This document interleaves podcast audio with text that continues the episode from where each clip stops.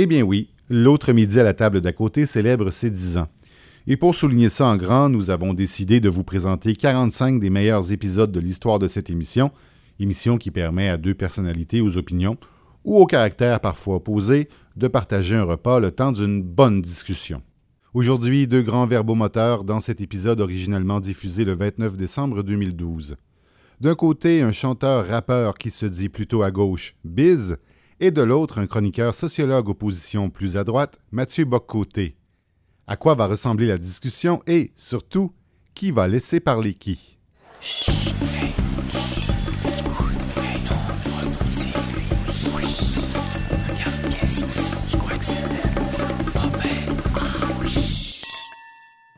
L'autre midi à la table d'à côté, Une idée originale de Francis Legault. avec Biz et Mathieu Boccoté.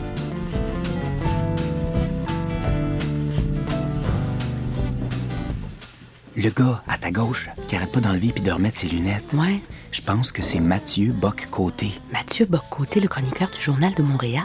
Le chroniqueur de droite? Bon, arrête de grimacer de même. Au Québec, c'est pas encore un crime d'être de droite. Ben, J'ai le droit à mes opinions. Mais veux-tu bien me dire avec qui il mange? Avec le gars de Locolocasse. Oh, pas le beau Batlam. Non, Shafik? non, l'autre. Avec Biz. Ah, c'est ça, Biz. Mais c'est spécial, pareil comme nom, ça. Biz. Comment Sébastien Fréchette en vient à se faire appeler Biz?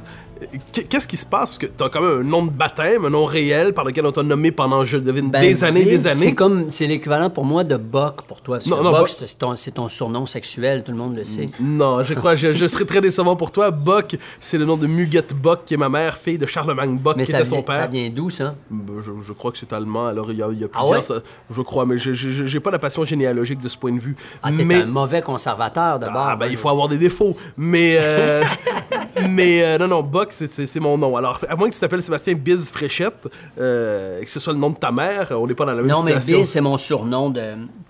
Quand on était à la ra- à- au cégep à, à Garneau, à Québec, Loco Locas, c'était une émission de radio. Et tous les, tous les animateurs de cette émission-là avaient des, des surnoms. En fait, c'est un, c'est un surnom qui m'est resté pour faire du rap parce que les rappeurs, c'est comme les moniteurs de camp de vacances, les papes et les danseuses nues. Aucun ne travaille sous son vrai nom. Quelle étrange formule. Voilà. Alors, c'est ce qui nous unit. Mais- Salut, Benoît. Mais est-ce qu'il y a un dédoublement chez, chez toi?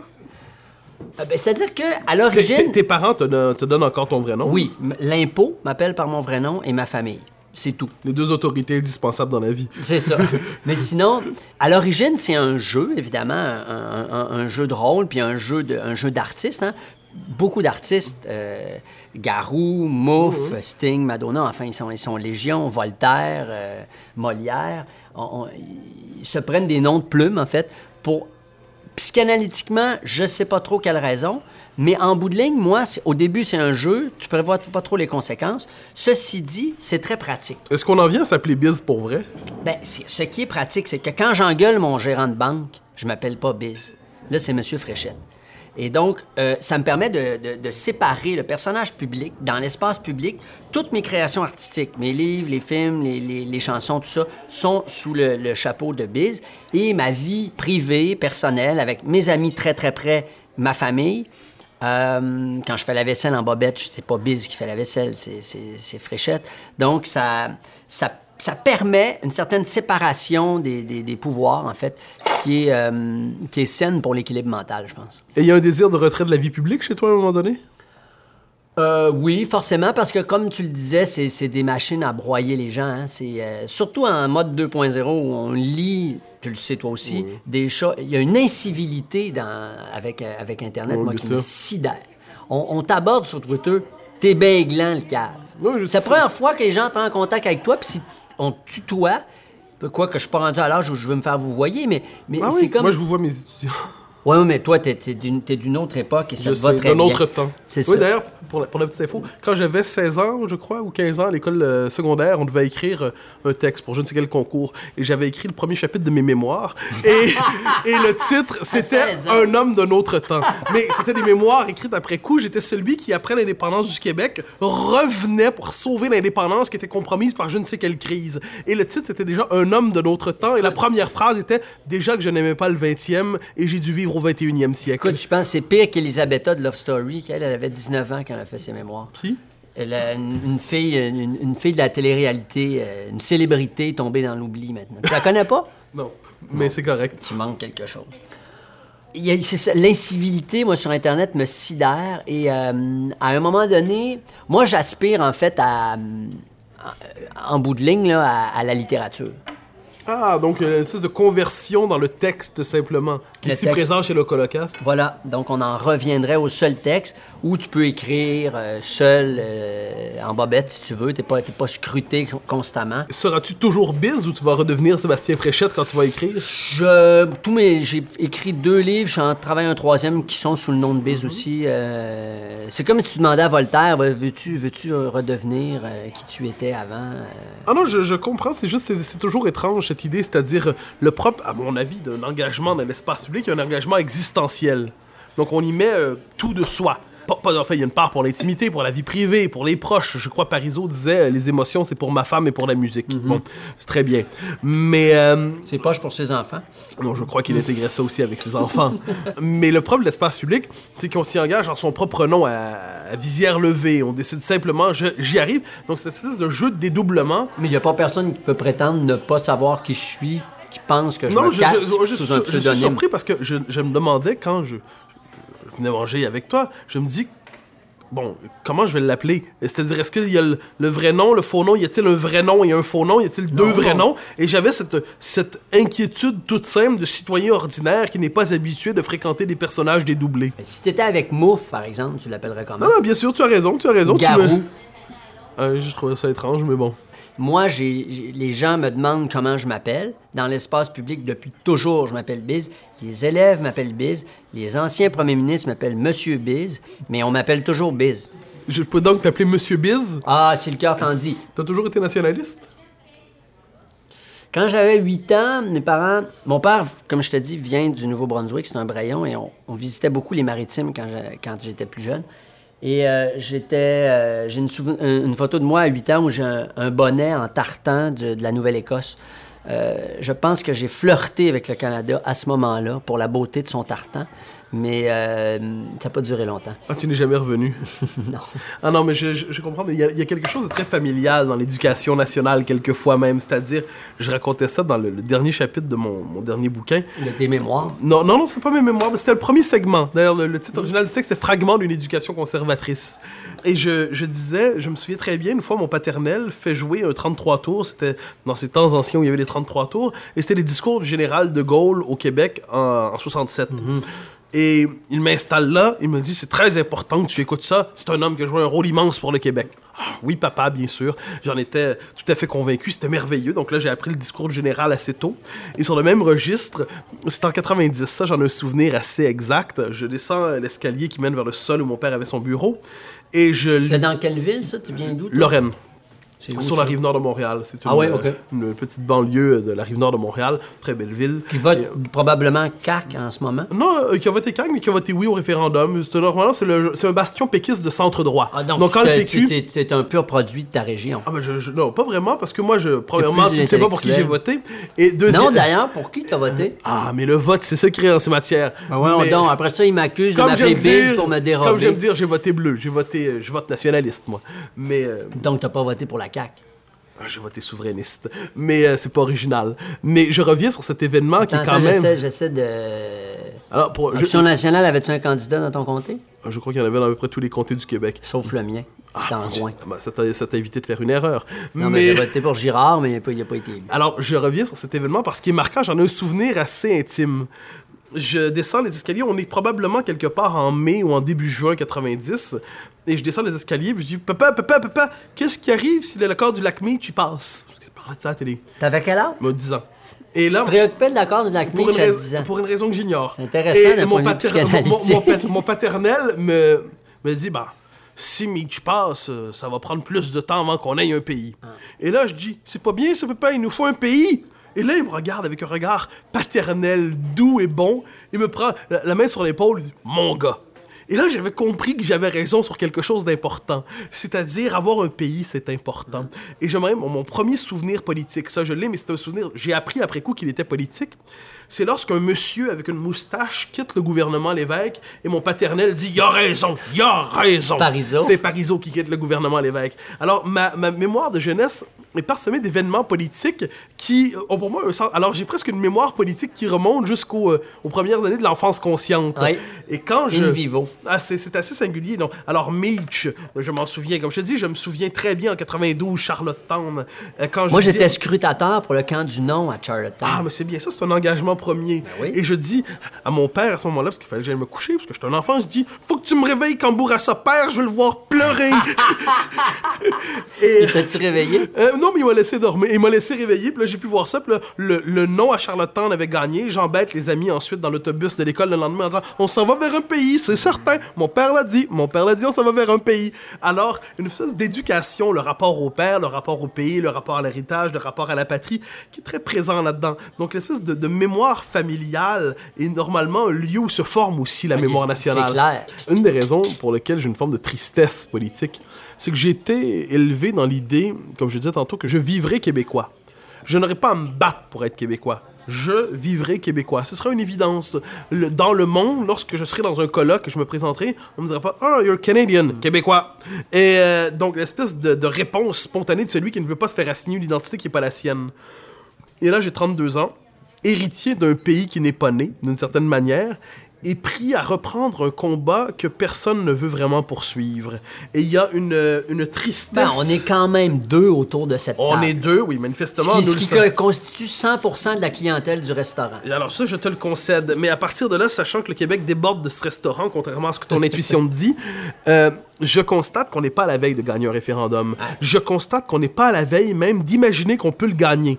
Et je me dis, est-ce que nous sommes en train de retomber, sans le savoir, sans utiliser le mot, à une forme de survivance? Est-ce qu'on va être pris encore une fois à se battre pour simplement résister le temps d'exister? J'écoute quelquefois, ces temps-ci, j'ai dû faire beaucoup de voitures. J'ai fait Sherbrooke, Montréal, non, Montréal, Sherbrooke, Sherbrooke, Montréal. J'ai écouté Vigneault sans arrêt pendant ce temps-là. Il y avait une, mani- il y a une manière chez lui de nommer poétiquement le pays. Presque, il- nomme un pays qui avait déjà disparu au moment où il le nommait. C'est-à-dire le vieux pays des récits de Vigneault. C'est un pays qu'il recrée, qu'il sème dans l'imaginaire alors qu'il n'est plus présent empiriquement. Oui, mais en même temps, dans Jean du pays, il est plus moderne que maintenant Ah, quand je- il dit tous les humains sont de ma Bien sûr, j'ai aucun problème. C'est pas ce qui m'inquiète. Ce que je dis, c'est qu'il a nommé, il a semé dans l'imaginaire quelque chose qui était déjà en train de mourir pratiquement. Mhm. Et j'écoutais ça avec une tristesse infinie parce que je me disais, bon Dieu, on est passé si proche. L'œuvre immense de nos chansonniers, de nos poètes, de nos grands hommes de culture, de nos grands hommes politiques, tant d'énergie mis là-dedans. Puis c'est pas arrivé. Est-ce qu'ils vont finalement mourir sans avoir vu le pays? Et quand je pense à ça, je trouve ça tragique. Ces vieux, imagine les vieux guerriers souverainistes comme M. Landry et tout, là. Ah, Quand je pense à Jacques Parizeau, comment peuvent-ils ne pas être tristes? Il y a une tristesse dans le Québec d'aujourd'hui. Alors quand on essaie de recouvrir ça dans le chant festif et lyrique du Québec qui s'amuse, je me dis toujours, attends, quelle censure y a-t-il de notre défaite? Oh, il me fait rire, Mathieu Bocoté. Il y a le verbe fleuri de Yves Michaud. Et il articule comme Joseph Facal. Puis des fois, il roucoule comme Monique Jérôme Forget. Mais il dit jamais de niaiserie, par contre. Et Biz, il a vraiment l'air de le respecter, hein? Ben, c'est certain. Entre souverainistes. Partout en Occident, il y a aujourd'hui cette idée que les élites sont corrompues. Il y a une espèce d'idée généralisée comme quoi les élites sont installées dans un système de corruption généralisée. Alors là, partout, qu'est-ce qu'on fait? On fait le procès de toutes les élites, qu'elles soient politiques et tout ça, en ayant toujours... On rejoue la lutte des classes, finalement. Ce qui est un peu étrange comme point de vue. Puis à la québécoise, je dirais que l'ensemble de notre société, euh, nonobstant un journal ou l'autre, l'ensemble de notre société a un sentiment d'aliénation envers le système politique. Et le problème, c'est que lorsqu'on décide de traiter nos hommes politiques... Un homme politique entre dans l'espace public, on lui lance la boîte. L'espace public, finalement, c'est l'espace où on s'expose à tous les crachats. Ouais. Eh bien, c'est difficile d'attirer des vocations, surtout dans une période où, par ailleurs, il n'y a même pas de grands projets qui pourraient donner envie aux gens de s'engager dans l'espace public. Non, il y a- en ce moment, il y a un peu une fin de règne, là, quand même. Là. On apprenait récemment, là, c'est rendu que les gens de la SQ, les hauts gradés de la SQ sont sous enquête. Au Québec, en tout cas, les politiciens, même les ingénieurs. Imagines-tu, les, ingénieurs, ils font des campagnes maintenant pour redorer le blason du génie québécois, qui a longtemps été une source de grande fierté. C'est eux qui ont construit les barrages et tout ça. Puis maintenant, tout ce qui était respectable est devenu méprisable, en fait. Mais ils ont un peu couru après, quand même. Oui, oui, oui, évidemment, quand des gens qui sont corrompus, ils doivent être dénoncés, jugés. La corruption n'est pas pardonnable. Mais j'ai l'impression qu'à partir de l'idée de corruption, à partir de l'idée de copinage, on est en train de réinterpréter tous les rapports de pouvoir au Québec. Donc, le pouvoir est désormais lui-même l'objet d'un soupçon permanent Oui. et n'est attiré vers la politique que celui qui veut s'en mettre plein les poches. Et ça, je crois, parce que la politique a deux pôles finalement. Il y a le pôle de la, je dirais, de- du petit appât, du petit intérêt, le pur rapport de force, mais il y a aussi le pôle de l'idéal. Et on est en train d'oublier le pôle de l'idéal en politique. Puis ça, je ramène ça à l'échec de l'indépendance. Un peuple ne peut pas avoir échoué un projet aussi considérable, avoir mis autant d'énergie là-dedans, puis constater que ça a échoué sans en payer le prix. Et là, le pôle de l'idéal est vide en ce moment Ouais. au Québec. On a essayé avec le printemps québécois de le remplir un peu, mais avec un succès tout à fait limité. On on en ressort surtout un Québec très divisé. Pire que ça, non seulement une société qui ne sait plus comment se rassembler, mais qui sait même plus autour de quoi se diviser. C'est-à-dire, autrefois, on savait souverainiste ou fédéraliste, on avait des divisions créatrices. Maintenant, souverainiste, fédéraliste, gauche-droite, progressiste, conservateur, corrompu, pas corrompu, Carré rouge, Montréal, carré vert. carré rouge, carré vert, Montréal, région. On a une société fragmentée qui n'est plus capable de trouver, je dirais, des lignes de division créatrices. Alors encore moins des lignes de rassemblement. Et ça, nous, on l'a traité dans une chanson sur notre album, qui est une chanson cachée, qui s'appelle Wendigo. Que tu connais le Wendigo chez les Amérindiens? Non. C'est l'équivalent du loup-garou, qui est européen, mais pour les Amérindiens du Nord-Est, qui est une créature fantastique qui a été, euh, disons, inventée dans la mythologie amérindienne pour prévenir le cannibalisme. Parce que quand il y avait des grands froids, à l'époque des grands froids, les tribus étaient divisées, ils se divisaient en clans d'une douzaine, 10-12 personnes pour occuper un plus grand territoire parce que les ressources étaient plus rares. Et donc, le chef de famille, le chasseur, était responsable de sa famille immédiate avec des oncles, des cousins, tout ça. Et quand ils trouvaient pas de nourriture, il y avait une famine, en fait, qui carrément les poussait à se bouffer entre eux, euh, manger les enfants aussi. C'est très tabou. Le cannibalisme, c'est tabou dans toutes les sociétés.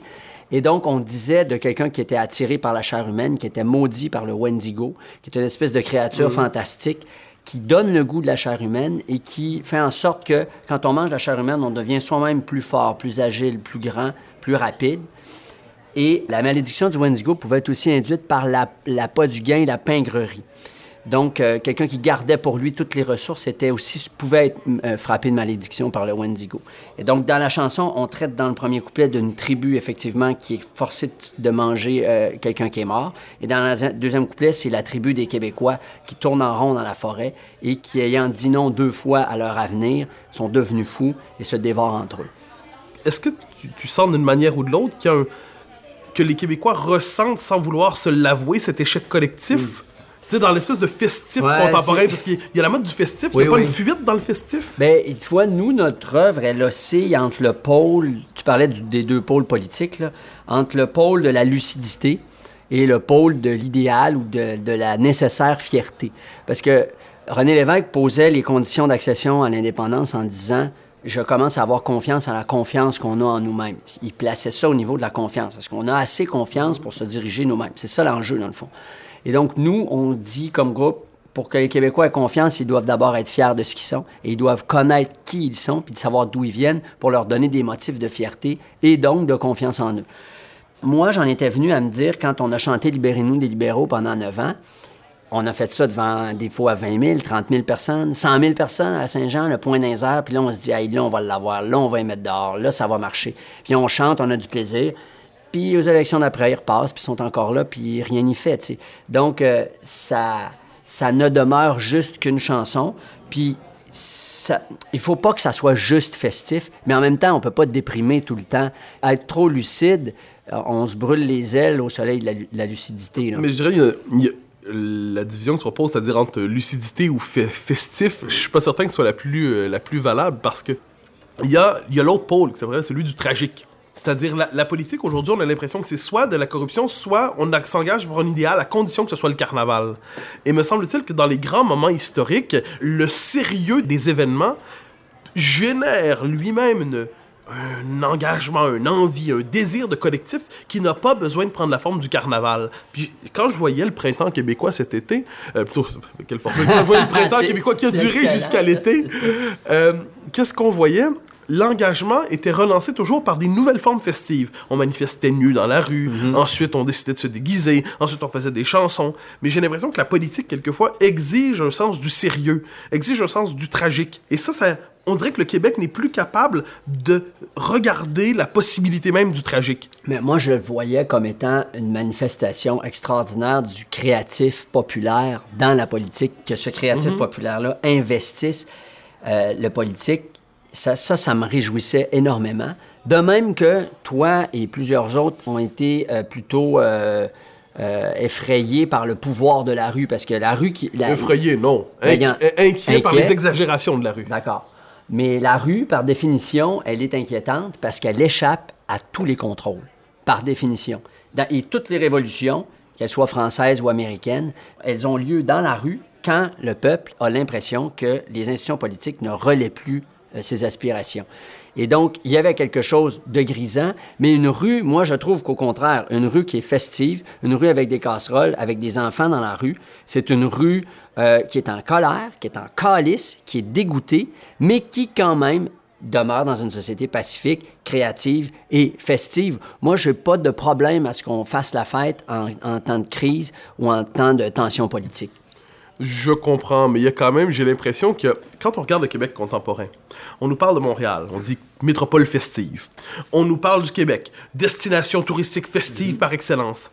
Je pense à cet écrivain génial français Philippe Meuret, qui parlait du festif comme la catégorie dominante aujourd'hui. C'est-à-dire, nous vivons dans une société qui ne croit plus aux contradictions tragiques. Hein, C'est-à-dire, entre la liberté et l'égalité, il y a une contradiction, puis comment tenir ça ensemble, c'est un enjeu politique. L'art du politique, c'est tenir ensemble des contraires nécessaires.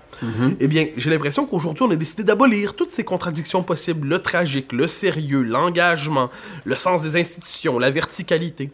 Et on a décidé de s'installer confortablement dans le festif, la fête perpétuelle, qui n'existe que sous la forme du moment présent. Et je note d'ailleurs que tout cet engagement du printemps québécois, c'est une espèce de moment forme à la manière d'une parenthèse. On s'est bien amusé, on a joué à la révolution, on a joué à la contestation. Et au terme de tout ça, de quelle manière ça a pu se traduire politiquement? Pas vraiment. Oui, mais ça, ça traduit plutôt l'éche- l'échec des politiques à ne pas être capable de récupérer ce qui s'est passé dans la rue. Oh, Moi, je pense pas que c'est la faillite politique en ce moment au Québec. là. Oui, il y a une faillite politique, mais il faut voir, quand on nous parlait ce printemps, je me souviens, les formules étaient... euh, Il y avait un lyrisme révolutionnaire. Je, je souligne, hein, j'étais pas... euh, parmi tous les chroniqueurs plus conservateurs que progressistes, je n'étais pas de ceux qui étaient les plus critiques envers ce qui se passait. Je trouvais que la rue exigeait euh, l'idéal. Ramenait l'idée que la Oui. politique n'est pas qu'intérêt. La politique est aussi euh, passion au service de l'idéal. La rue nous disait aussi, le Québec se sent bloqué, le Québec se sent impuissant, le Québec ne se sent plus capable d'agir. Et il y a un désir de renaissance collective. Et ça, je le voyais et je ne m'en désolais pas.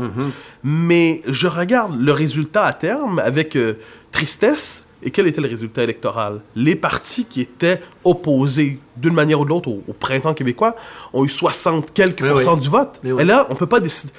Là, la réalité existe. Le peuple n'était pas avec la rue. La rue était une fraction en colère du peuple québécois, mais ce n'était pas le peuple et c'était pas le peuple québécois.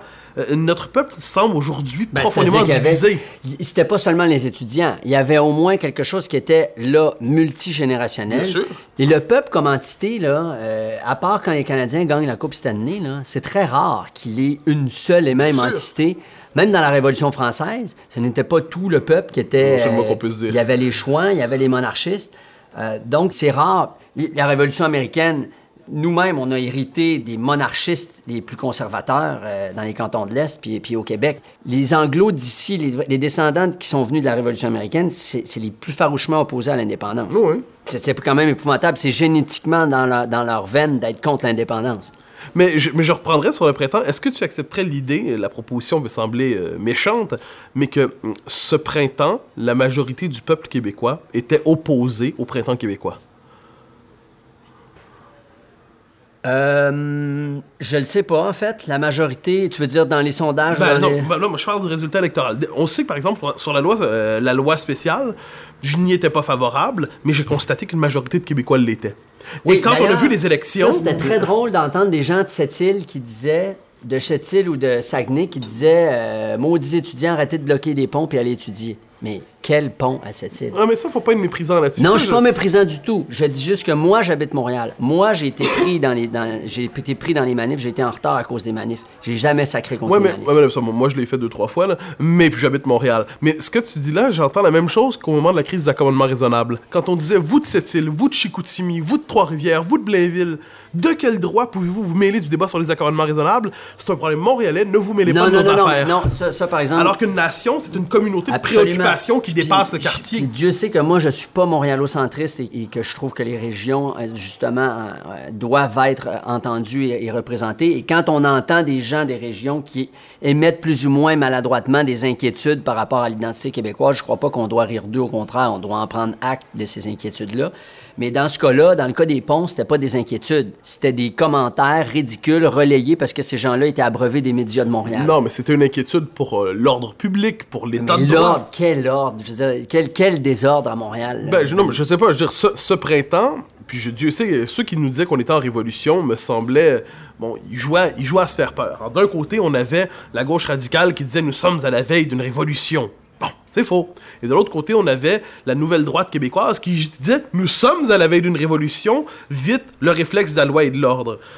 J'ai l'impression qu'on était devant deux fantasmes qui se rencontraient La et qui révolution est, tout l'espace est public. imprévisible, for- forcément, par définition. Je veux dire, euh, pendant qu'on prenait la Bastille, euh, Louis XVI était à la chasse à la perdrix. je suis pas là. certain que la meilleure comparaison ce soit la Révolution française en ce moment-là. Non. C'est-à-dire, on, on, on, façon, printemps, au Québec, qu'on était dans un, tout est tranquille. fantasmatique. Nos révolutions, l'équivalent de notre révolution française, là, guillotiner la monarchie, pour nous, ça a été mettre la religion sous le boisseau. Là.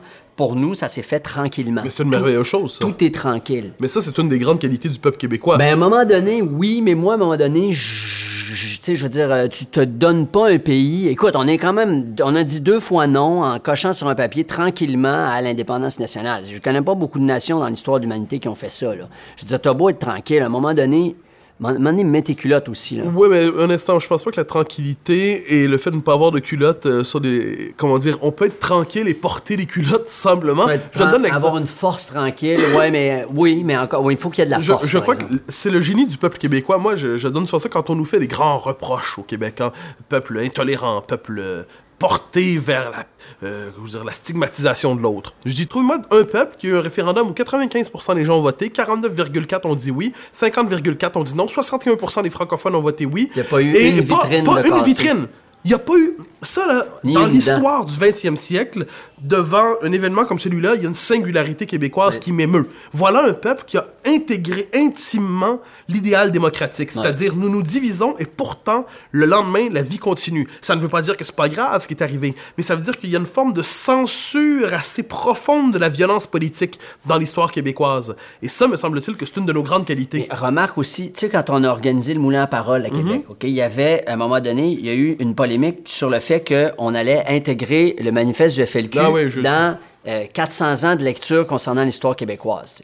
Et je me rappelle, moi, plusieurs personnes euh, à Québec, euh, dans les médias montréalais, dont André Pratt, a fait un éditorial.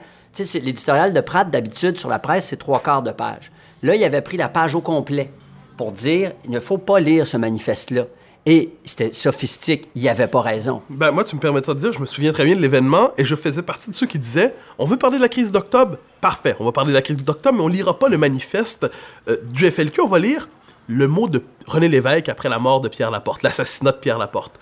On va lire ce que René Lévesque a dit. De la crise d'octobre, je préfère retenir les paroles apaisantes, sensées, réconciliatrices de René Lévesque qui regarde ça puis qui dit ceux qui ont laissé espérer Pierre Laporte pour ensuite le tuer comme ça ont fait preuve d'une barbarie, j'ai pas les mots exacts. Et pour moi, c'est infiniment plus révélateur de la crise d'octobre, ce que dit René Lévesque, que le manifeste des Felkistes. Des Felkistes, j'ai souvent dit, il y a des gens qui ne portent pas les idées comme d'autres portent pas la boisson. Et l'espèce de mélange étrange de national-marxisme felkiste là, qu'on voit dans ce manifeste-là, personnellement, ça fait partie des pages noires de l'histoire nationale. Oui, mais et il y avait une étrange, ou non, nosta- il y avait une étrange nostalgie. important, il a, il a il a été lu sur les ondes, il devait être lu. D'accord, mais euh, imaginons Mais que- sous prétexte que ça faisait de la peine à des gens parce qu'il y avait eu un mort. À ce compte-là, quoi, on va évacuer. On a, on a lu aussi les textes sur la guerre de la conquête. On a lu, je veux dire, le- le- un, un moulin à parole américain devrait taire l'esclavagiste, le Ku Klux Klan. Je veux dire, on fait plus, on parle plus d'histoire, on parle plus de C'est pas la question, c'est qu'il faut se rappeler comment le manifeste a été lu. Je me souviens de la manière dont il a été lu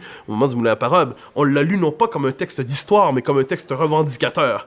Et moi, les entendre en, mille- en 2000, c'était 2010-2011, le Moulin à Parole? de- Hmm, je sais pas trop. Il y a quelques 2000. années, Ben, entendre c'était- en fait, c'était c'était une- pour le de 250e Ouais. de la une, conquête. une mémoire positive du FLQ qui existe au Québec. Il y a une mémoire positive des événements d'octobre, je ne la comprends pas. Autant je me désole de la loi des mesures de guerre, autant que de l'autre côté, je considère que c'est un des événements qui a, euh, parmi les mille événements qui font que la Révolution tranquille une part d'ombre, je pense que ça en fait partie. Nous avons décidé de, de jouer, encore une fois, hein, une, une espèce de fantasme s'est emparé de la tête de plusieurs qui ont décidé de jouer à la Révolution dans un pays qui n'avait pas besoin d'exciter, en cagoulé pour dis- se libérer. Tu dis qu'ils ont joué à la révolution, mais ça, c'est le problème des révolutions qui, qui réussissent pas.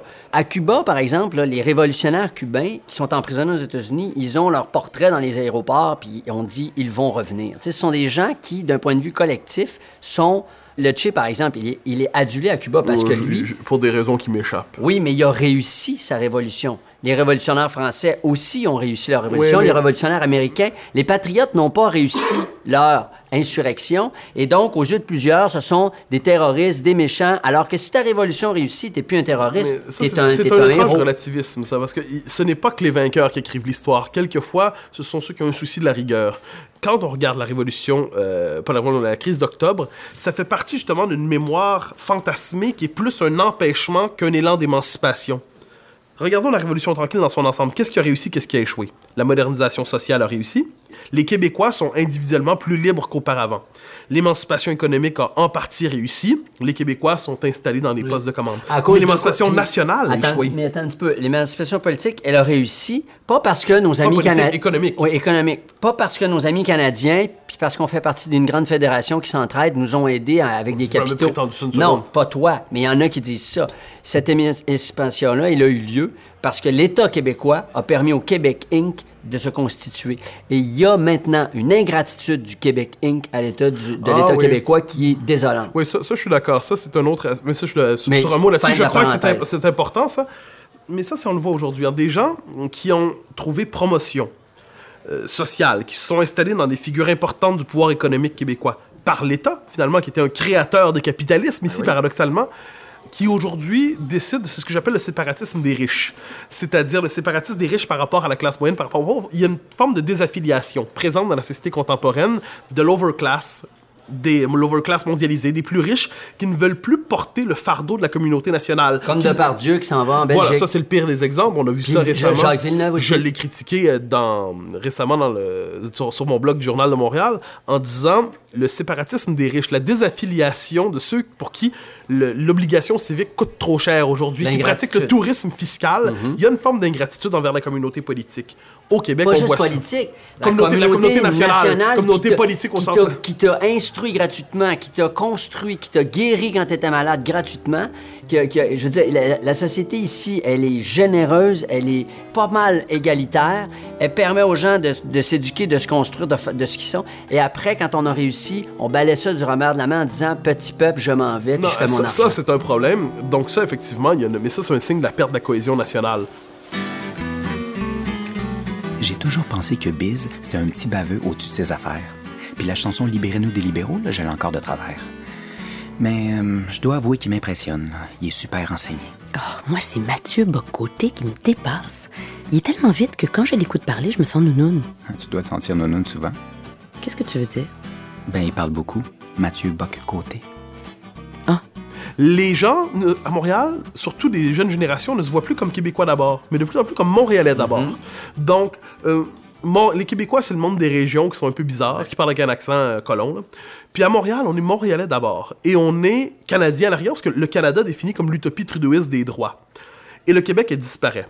À Québec, et dans une partie du Québec des régions, paradoxalement, il y a un désir d'américanisation presque morbide. Donc là, on veut parler anglais sans accent. Et moi, je pose toujours la question, où dans le monde parle-t-on anglais sans accent? Au Texas, est-ce qu'ils parlent anglais sans accent? À New York, est-ce qu'ils parlent anglais sans accent? À Londres, est-ce qu'ils parlent anglais sans accent? À Delhi, est-ce qu'ils parlent anglais sans accent? Donc, qu'est-ce qu'on nous dit quand on nous dit je veux parler anglais sans accent? On nous dit je veux pas que ça paraisse que je suis québécois. Ouais. Et Et, là- ça, ça se, va- ça se vérifie aussi sur les comptes Twitter. Euh, Ah ouais, je sais. Gabriel Lavallée, ton statut I love movies and I live in Montreal, Canada. Oui, oui. Donc, euh, and I hate fucking socialists et ainsi de suite. Non, mais c'est comme si un noir se blanchissait quand on prend sa photo. Aujourd'hui, c'est un autre exemple de cet héritage de la Révolution tranquille. On espérait faire du français non seulement la langue publique commune, mais la langue nationale, la langue d'intégration nationale. Mm-hmm. la, la loi 101 avait des ambitions qui n'étaient pas les... Aujourd'hui, on prête des ambitions minimalistes à la loi 101, c'est-à-dire le droit de se faire servir en Non, français. non, c'est la langue commune, la langue d'intégration, ben la langue des affaires. Langue nationale, langue normative. Oui. Ça, on est en train d'oublier. Et alors qu'auparavant, on voulait consacrer, je dirais, le droit de vivre en français au Québec, désormais, on veut pénaliser ceux qui veulent vivre en français. Et on leur dit, si vous n'êtes pas bilingue, c'est de votre faute si vous n'avez pas de promotion sociale. C'est de votre faute si vous ne montez pas dans le marché du travail. C'est de votre faute si vous n'êtes pas ouvert sur le monde. Et là, autrement dit, le français est de plus en plus vu comme un facteur d'enfermement. Et c'est ce que j'appelle l'émancipation par l'anglais. On veut se délivrer d'une condition nationale trop pesante et l'anglais, c'est la possibilité discrète, chuchotée à l'oreille, de s'intégrer à l'Empire juste à côté de nous sans le dire à personne. Hubert Aquin, je devine une référence que tu aimes bien, il parle de la fatigue culturelle du Canada oui. français. Elle frappe de nouveau très sévèrement. Mais pourquoi d'ailleurs, pourquoi la loi 101 n'a pas abouti?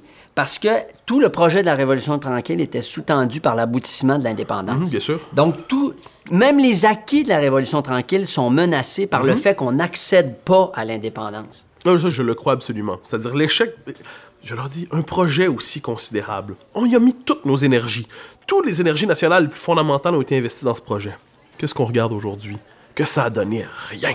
Et quand on me demande pourquoi je suis si pessimiste sur le Québec en ce moment, je dis, mais le pessimisme, c'est une forme d'amour de sa... C'est un amour déçu de sa patrie. C'est-à-dire, on espérait qu'on puisse faire davantage. c'est sûr qu'on espérait plus grand. Et, et là... Puis qu'on on- dise pas, euh, qu'on remette pas ça sur le dos des immigrants puis des Anglais. Parce que quand tu. D'un point de vue statistique, on va arrondir ça très rapidement. Il y a 10% d'anglophones, 8 là, de, des, des, An- des Britanniques, là, des anciens Britanniques. Il y a 10% d'immigrants qui sont ici depuis plus ou moins longtemps. Il y a encore 80% de souches, de vieilles souches, là, comme toi puis moi. Si 100% de ces 80 %-là votent oui, les 20 autres n'ont pas le pouvoir de bloquer ce projet-là. Puis parmi les immigrants, plus ça fait longtemps qu'ils sont ici, puis plus ils fran- sont francotropes, plus ils se modèlent au euh, à la majorité québécoise. Donc, qui a fait échouer l'indépendance du Québec? C'est certainement pas les immigrants ni les Anglais. Les Anglais, ils vont voter non, puis c'est correct. C'est la Ville de Québec qui a voté oui à 51% C'est ma mère, ma- mon grand-père, ma, ma- ma tante, qui sont des, des vieilles souches qui ont eu peur. Est-ce que tu repères chez les francophones, euh, je sais plus comment on a le droit de s'appeler, on était Canadiens, Canadiens français, Québécois, Québécois francophones, maintenant on, on s'appelle majorité historique francophone. Je sais pas exactement, je sais pas c'est quoi notre nom, Ça mais en tout cas, les, les- les- les nous autres qui ont pas le droit de se nommer, Ouais. est-ce que tu repères chez les francophones québécois une, euh, ou les Québécois francophones, quoi qu'il en soit, un espèce d'étrange, le retour d'une étrange haine de soi, d'une honte Ben- de soi? ben oui, ça, comme je te l'ai dit, ça se voit sur Twitter. Moi, tu vois, par rapport à la langue là, dont on parlait tout à l'heure, ce que je reproche aux Québécois, c'est pas de vouloir apprendre l'anglais et de parler anglais de façon individuelle, c'est leur profonde inconscience. Et ça, je ramène ça au Parti libéral parce que ça a commencé depuis qu'ils sont, qu'ils sont- quand ils sont arrivés en 2003. C'est eux qui ont accéléré le bilinguisme. Grand V au Québec.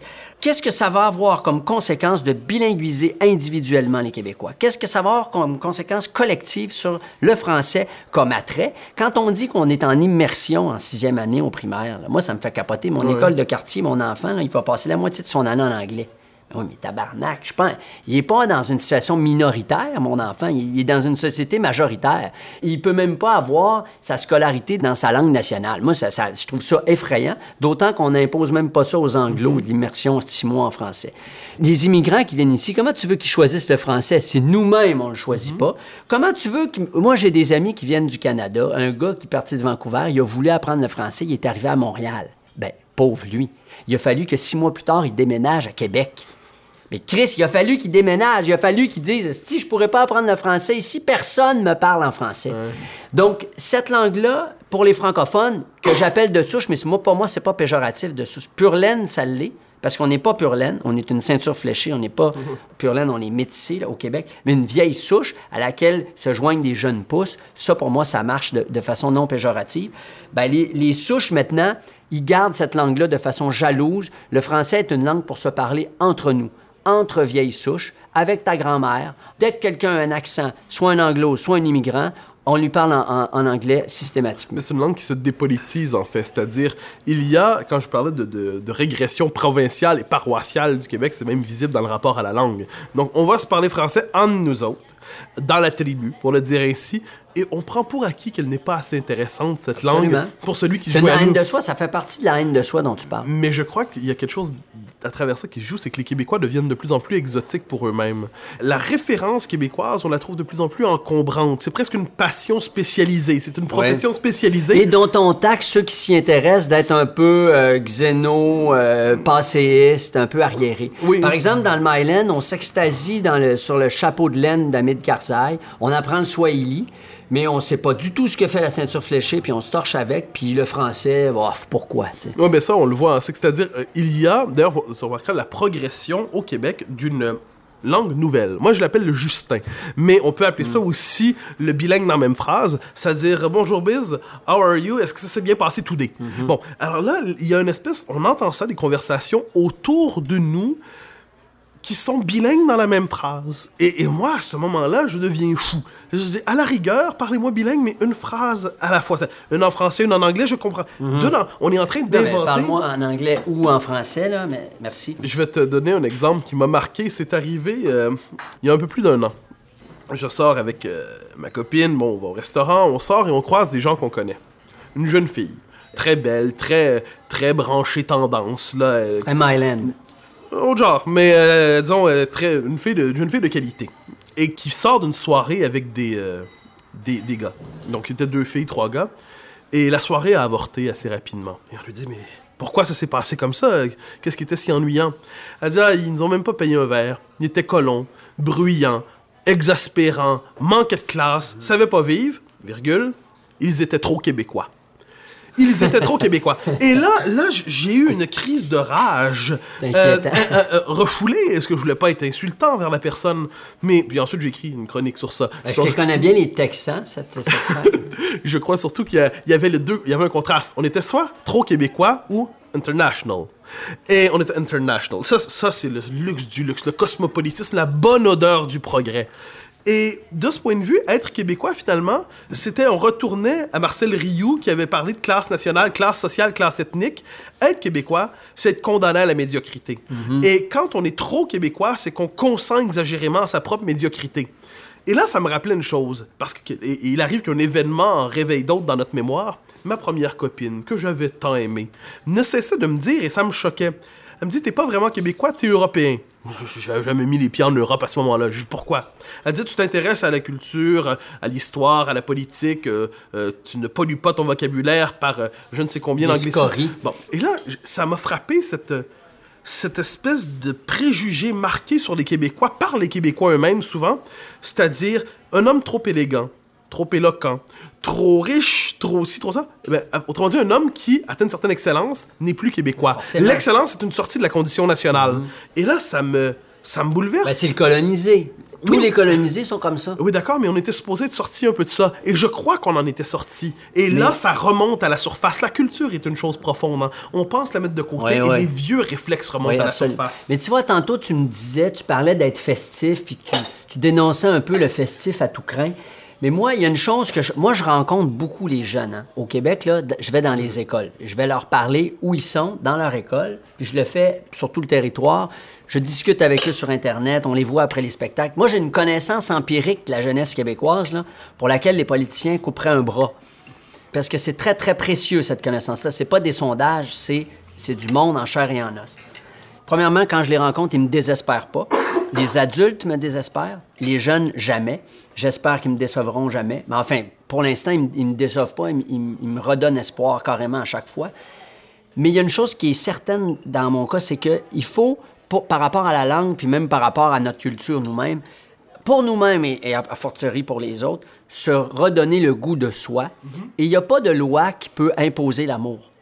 Le français, par exemple, là, oui, il faut légiférer au point de vue de la loi 101, mais on ne pourra jamais imposer l'amour avec une loi. Il faut rendre cette langue et cette culture, et donc nous-mêmes, il faut la rendre intéressante, pertinente. Et avec les jeunes, ça veut dire aussi festive et attrayante. Par exemple, dans la musique, nous, dans notre cas, employer une forme musicale moderne qui est le rap et la transcender en français, dans un français québécois qui intègre des sacres, des mots de joual, des mots d'argot, puis des, des anglicismes aussi. Si, si on était plus à faire ça, j'imagine que on- notre langue, elle, on, on- on- on en donnerait plus le goût. Tu me permettras de répondre en deux points. Le premier, c'est que je, je suis moins pessimiste que toi quand- par rapport à la loi. La loi peut, peut- peut renforcer l'amour. Je m'explique. Ah oui? Lorsque l'État décide Aimez-vous les uns les autres? Non, non, non, non, non. Par exemple, enseigner l'histoire. Lorsque l'État décidera Mhm. d'imposer véritablement l'enseignement de l'histoire à l'école, qu'il ne considérera pas que c'est une matière secondaire, Ouais. superflue. Au lieu de faire six mois en anglais, pourquoi on fait pas six mois en histoire du Ah, C'est Québec? une idée qui serait intéressante. Alors, si on fait ça, là, ça passe par la loi. Eh bien, la loi peut introduire, des- peut modifier les comportements culturels à travers de nouvelles politiques. Oui, je suis Bon, d'accord, alors ça, je vais donner un autre exemple. Une à- politique de commémoration. Le jour où le Québec va se donner une politique de commémoration qui va permettre de commémorer les grands premiers ministres, les grands événements, on, les faits plus- marquants. on ne peut pas faire ça, sais-tu pourquoi? Vas-y. Tant qu'on n'a pas un pays. C'est pas on- vrai. Non, je vais te le dire pourquoi. On n'est même plus capable. Tu disais tantôt, les Québécois jouent à être indépendants. On fait comme si on était indépendant. Puis là, maintenant, on se, divise sur un axe gauche-droite ou, ou rouge-vert. Mais le problème des, des pays normaux qui se divisent sur ces, ces axes-là, c'est qu'ils ont des moments dans l'année où ils se rencontrent tous d'un point de vue national. La fête nationale, les Olympiques, par exemple. Nous, là, toute la Saint-Jean maintenant, c'est rendu que on fait-tu en anglais, on fait-tu pas en anglais, y a-tu trop de français, je sais pas. De toute façon, après, c'est la fête du Canada une semaine après. Les Olympiques, on est-tu québécois, on est-tu canadien, on ne sait plus, nanan. Même, tous, on n'a pas, comme n'importe quel pays, de grands moments où il y, a une sorte d'accalmie, euh, disons, où on se rend, où gauche-droite, on est tous patriotes. Je te l'accorderais, mais dans, les, me- dans la mesure où on n'est pas à la veille d'un référendum gagnant sur l'indépendance, euh, ça veut pas dire qu'on est condamné à l'inaction. Le fait que le grand soir ne soit pas pour demain n'implique pas que Oui, les mais petits... comme on l'a vu avec le moulin à parole. Nous, on a essayé de bonne foi de faire quelque chose de, pour commémorer notre histoire. Or, l'histoire est un, est un liquide qui prend la forme du contenant qu'il contient. C'est-à-dire que si moi qui suis connoté, je touche à l'histoire, instantanément, l'histoire, elle est colorée. Je comprends tout ça, mais... Et les, les fédéralistes nous ont dit, ah, vous avez juste invité des souverainistes. Mais oui, mais Chris, les fédéralistes qu'on a invités, ils sont pas venus. Mais, Alors, mais ça, c'est un événement privé. C'était pas un événement public au sens de l'État. Oui, Non, moi, je, mais on aurait reviens- aimé, on a invité le premier ministre, il n'est pas venu. Personne n'est venu, per- personne des, fédéralistes n'est venu. Mais commémorer, là, sérieusement, là, tu commémores quoi, puis comment? Mais moi- Tu commémores Bourassa, tu Bien commémores... sûr, mais un instant. Moi, j'imagine très bien, parce que tu dis, on, je reviens sur ce point central, on ne peut pas faire aimer par la loi. Bon, ce qui est certain, c'est qu'on peut euh, consolider l'appartenance par la loi. Le jour où on va créer une citoyenneté québécoise, le jour où on aura une politique de commémoration qui va intégrer à la fois, je dirais, la mémoire rouge et la mémoire bleue. Hein, On va commémorer à la fois le côté démocratique des patriotes et le côté national. On va commémorer Robert Bourassa pour le développement du Nord et on va dévelop- commémorer René Lévesque et Camille Lorrain pour euh, le- la loi. Plessis qu'il faut commémorer. Ah, ben très certainement. Moi, je... Si- toi, toi, je sais Positif oui. et négatif. Mais il y a, y la tout- moitié des Québécois qui vont dire on le met aux poubelles on Ben, veut rien ça, savoir voilà, de lui. Voilà un exemple intéressant par ailleurs d'un peuple qui a une mémoire à ce point euh, trouée. Que moi, je toujours tout le mal qu'on peut penser de Duplessis, je le pense aussi. Mhm. Mais ne- doit-on penser de lui que du mal? Non. Mhm. Hein? C'est quand même lui que dans les années 50, quand il y a une volonté centralisatrice, étouffante qui vient d'Ottawa, qui veut transformer les provinces en municipalités vides de sens, la, la lutte pour l'autonomie, ça a du sens pour Duplessis. Quand il décide de donner un drapeau aux Québécois, ça consolide l'appartenance. L'Union nationale elle-même, d'une certaine manière, c'est l'ancêtre du Parti québécois. Pourquoi? Parce que ça dit c'est un parti qui répondra exclusivement aux intérêts des Québécois et qui ne s'inscrira pas dans la structure partisane canadienne. Quand il fait gagner... Donc, moi, je... voilà un exemple quand l'histoire doit être mieux comptée. Mais je reviens sur ça. Donc, d'un côté, on peut...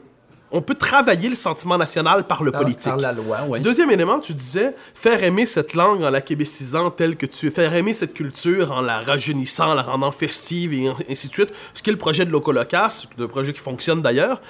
Tu me permettras en ces matières d'être un peu plus classique. Je crois qu'aimer cette que, Bon, je, je confesse quant à moi que le- le- le- je, je me suis pas rendu plus loin que Georges Brassens. Es-tu Euh, déjà venu voir un de nos spectacles? j'ai vu dans plusieurs événements souverainistes, libérez-nous des libéraux. J'ai toujours aimé cette chanson. Je l'ai Ah même ouais. appris par cœur. Mais j'ai Ouais, pas ouais, vu non, mais pas, mais- pas vu un vrai spectacle. Non, j'ai pas l'habitude des spectacles. Je le confesse. Moi, je, je, je- Tu je- devrais, on pourrait te mettre en coulisses là, comme un marquis avec un, sur une chaise. J'accepte tous les statuts semblables. Moi, toutes les formes de privilèges honteux, je les accepte. Mais, mais, mais je reviens. Mais, mais je, moi, je suis plus ancien. Comme je n'ai pas dépensé Brassens. je- après ça, je trouve ça devient bizarre. Si tu me dis, là, dans ta fille du, du Myland qui dit qu'on qu'on est trop québécois puis qu'on est trop plouc, puis que la culture québécoise, tu trouves ça minable, puis tu veux la flocher au profit d'une autre culture, ça t'appartient. Mais si tu veux flocher la culture québécoise, tu la flocheras. Mais je, t'ordonne de savoir ce que tu floches. Et, présentement, ce qui que je trouve terrible, c'est qu'on met de côté ce pan de, de nous-mêmes et on ne le connaît pas. On le liquide d'autant plus qu'on ne le connaît pas. Oui, mais avant, avant, de le, avant de le liquider, connais-le. Oui, Et cette idée de communier, par exemple, dans, le- dans le grand buffet du monde, à toutes les cultures, où on mange des sushis, on s'intéresse à tout ce qui se passe en- dans les tenues, euh, dans, dans- les vêtements de, de la, de la moindre bourgade africaine, pas contre ça du tout, pas de problème avec ça. Mais si dans le buffet des cultures, tu vas manger dans le buffet des cultures, va pas te goinfrer sans apporter toi-même le plat de ta culture. Penses-tu que dans le temps des fêtes, la chicane est toujours pognée chez Biz et chez Mathieu Bock-Côté? Pourquoi tu demandes ça? Ben, du monde de même, là, ça peut pas s'empêcher de parler politique. Ouais, puis? Ben, je sais pas chez vous, là, mais chez nous, là, tu peux casser du sucre sur le dos des curés, faire des jokes de pète ou raconter tes exploits sexuels, là. mais s'il y en a un qui commence à parler politique, là, à chaque fois, le toit de la cabane lève. quand on existe publiquement et qu'on on est connu pour, ses, pour des opinions, des analyses, des critiques, les gens parlent pas de politique à l'année. Hein. Gens ont d'autres choses à faire. Alors quand ils attrapent quelqu'un avec qui ils peuvent en parler, eux, ils en parlent pour la première fois depuis six mois. Nous, on en parle pour la douzième fois dans la journée. Mais c'est inévitable. Mais c'est ce qui nous rappelle, moi je trouve ça sain, par exemple, quand on dit que c'est pas vrai que les gens se désintéressent de la chose. Ah, je suis d'accord. Et ça, c'est sain, ça, ça, ça, Ah par- non, ils nous attrapent, puis là, ils veulent en parler. Puis là, ils veulent donner leur opinion sur Pauline, sur Charret, sur ci, sur ça. Alors ça, c'est assez heureux. Mais c'est euh, quand même un honneur qu'on te fait aussi, à quelque part. Ben, moi, moi, je, je- je suis toujours flatté, euh, très, très heureux qu'on me- dise c'est avec toi que je parlais de ça. Et par ailleurs, il y a un moment de, de tel je, je suis un fanatique de Noël. C'est probablement le seul fanatisme dont je me réclame. J'aime profondément cette période de l'année. Je pense aux cadeaux à partir du mois de juillet. Je commence à chanter le minuit chrétien en juillet. Et à partir du 1er décembre, j'ai le droit d'embêter tout le monde avec ça. Alors, d'un coup, je peux, euh, je, je peux embêter publiquement les gens avec cette passion étrange. Et à Noël, cela dit, c'est l'espèce de moment de réconciliation. Mais la réconciliation où tous fêtent, une forme de fête première. là. La fête avant le festif, là, dans ce cas-là. Même avec le vieux mononcle fédéraliste. là. oui, oui, mais surtout, surtout parce qu'il nous regarde aller et il dit Ben, gal péquiste, gal péquiste. Et là, on dit Mon oncle, pas péquiste, là, c'est plus compliqué que ça. Tout pareil. Les syndicats vont bien avec Pauline. Là, tu t'en recules, mais, mais ça fait partie de ce qu'il y a de. De, de- de charmant dans la vie, parce que c'est le beauté de la famille. Hein. Ce sont des êtres non choisis auxquels on tient. Oui. Aujourd'hui, on veut choisir tous ceux avec qui Tu on peux vit. jamais renier ta- ta- ton sang. Tu peux jamais le renier. Ben, je dirais, j'aime pas le mot sang, je t'avoue. Non, mais ta génétique. Mais on, si peut pas, veux. on peut pas renier sa famille là-dessus, sauf exception, là, évidemment. un ami, tu peux décider de mettre un, un terme à une relation d'amitié, c'est fini, t'en entendras plus jamais parler, puis c'est terminé. J'aime les relations non contractuelles, les relations héritées. Et là, Exact. on voit quelqu'un, et puis ça veut pas dire qu'on en est proche tout le temps, euh, sauf pour euh, le père, la mère, c'est autre chose. Évidemment, il y a un premier cercle concentrique qui a une portée existentielle beaucoup plus grande. Et là, c'est On n'a pas le choix de cohabiter, en Voilà. fait. C'est une, une cité à l'échelle miniature. Et c'est l'occasion aussi de pousser la chansonnette. Ah, ça, c'est fondamental. Toi, tu fais ça à temps plein. T'es un homme heureux. Pas Oui. un homme qui, comme moi, de ce point de vue, ne peut chanter ailleurs que dans la douche. Quel plaisir merveilleux de trouver les chants traditionnels canadiens-français, même les plus loufoques et les plus ennuyants, et de les imposer à tous, comme les chants de Noël, bien sûr. Un, un bon matin, j'ai rencontré, un bon matin, j'ai rencontré, rencontré Jacques, rencontré Jacques, rencontré Jacques et Jacqueline, rencontré Germinette, celle qui vend des coquillettes, j'ai rencontré ma reine, celle que mon cœur aime. C'est-tu pas merveilleux embêter les gens en leur chantant ça? Écoute, Et c'est- continue, mon gars. Certainement pas. C'était le seul moment dans ma vie où j'ai chanté en public autre chose qu'un hymne national. Et dans la mesure où on n'a pas d'hymne national au Québec, j'en chante jamais. Je chante la Marseillaise le 14 juillet. Bon, on demande l'addition? non, non, pas tout de suite. Tu veux un autre café? Ben, je veux surtout entendre la fin de leur conversation. Je me demande s'ils vont finir par se pogner. Hé, le parcomètre! J'ai pas envie d'avoir une autre contravention. Ils sont tellement chiens sur Saint-Denis. On va mettre des sous dans le parcours. Moi, euh, je t'attends ici. Bon, une autre affaire. La semaine prochaine, la suite de l'autre midi à la table d'à côté. Avec Biz et Mathieu Bock-Côté.